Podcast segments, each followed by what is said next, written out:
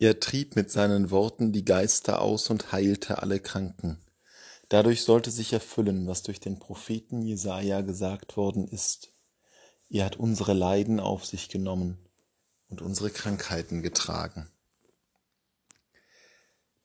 Wenn wir die Heilungsgeschichten hören aus dem, aus der Heiligen Schrift, insbesondere natürlich aus dem Neuen Testament mit Jesus, dann sind wir vielleicht versucht, uns da eine eindrucksvolle Begebenheit vorzustellen. Und manche Schilderungen der Bibel entbehren durchaus nicht einer gewissen Dramatik. Steh auf, sagt Jesus zu Toten.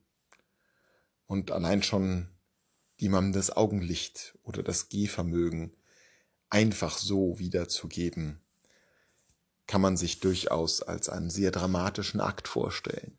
Insbesondere natürlich für die Person, der die Heilung widerfahren ist. Aber Jesus ist kein Zauberkünstler, der eine große Schau bereitet.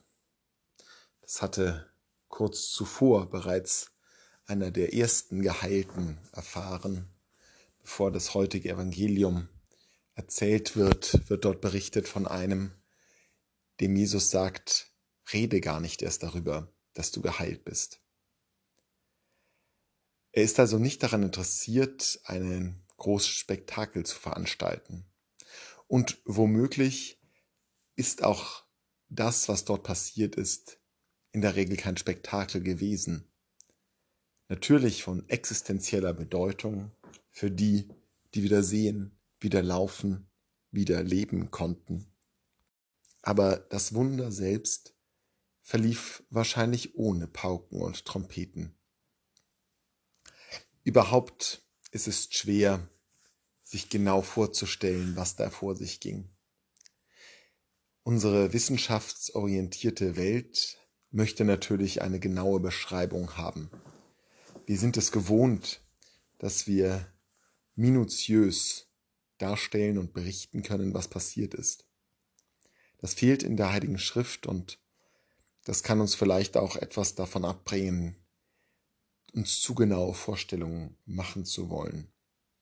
Denn das ist alles nicht der Kern des Wunders. Es geht nicht darum, dass hier Naturwissenschaften ausgehebelt werden und Gott mit großartigen Zinnober eine gigantische Show veranstaltet. Es geht darum, dass hier Menschen sind, die Hilfe brauchen. Aufmerksamkeit, Zuneigung und Fürsorge. Und das gibt ihnen Jesus. Was da genau passiert, wird besonders schön deutlich in dem Zitat des Propheten Jesaja, das Matthäus hier zitiert. Es erfüllte sich das Wort, er hat unsere Leiden auf sich genommen und unsere Krankheiten getragen.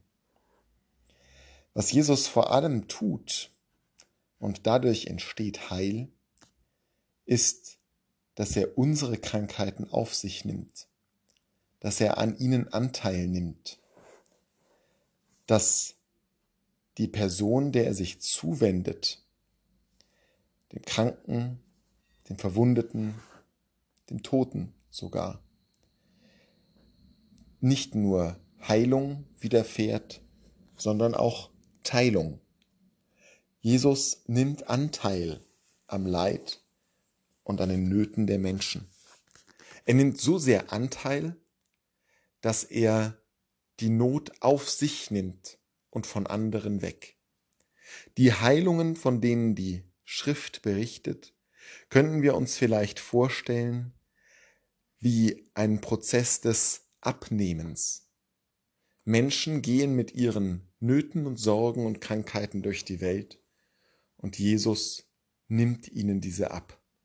Er macht sich ihre Krankheit und Not zu eigen. Und so entsteht Heil.